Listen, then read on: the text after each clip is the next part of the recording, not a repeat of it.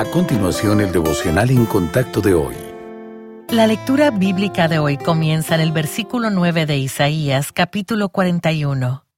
Porque te tomé de los confines de la tierra, y de tierras lejanas te llamé y te dije, mi siervo eres tú, te escogí y no te deseché. No temas, porque yo estoy contigo. No desmayes, porque yo soy tu Dios que te esfuerzo.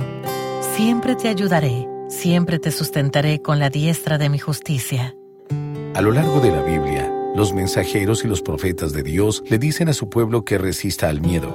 Frases como, no tengas miedo y no te angusties ni te preocupes, abundan. Esto es suficiente para hacernos pensar que tal vez el mundo es el lugar seguro y cómodo que siempre soñamos que podría ser. Con todos estos mandamientos de no tener miedo, a menudo respaldados con la promesa de que Dios está con nosotros, podríamos comenzar a sentirnos invencibles. Pero una mirada más atenta nos cuenta una historia diferente. ¿A quién dijo Dios estas palabras? A Agar, la esclava maltratada, sola y a punto de perecer con su hijo en el desierto. Su vida estaba en ruinas, pero Dios la vio. A los esclavos hebreos, maltratados por generaciones que enfrentan la realidad aterradora de pasar su vida en el desierto a los exiliados que vieron sus ciudades destruidas solo para ser llevados a la tierra natal de su conquistador. Dios prometió el regreso, pero no antes de transcurrir 70 años, toda una vida. Ninguna de estas personas estaba a salvo. Sin embargo, Dios se les dijo, no temas, y Él nos dice lo mismo hoy.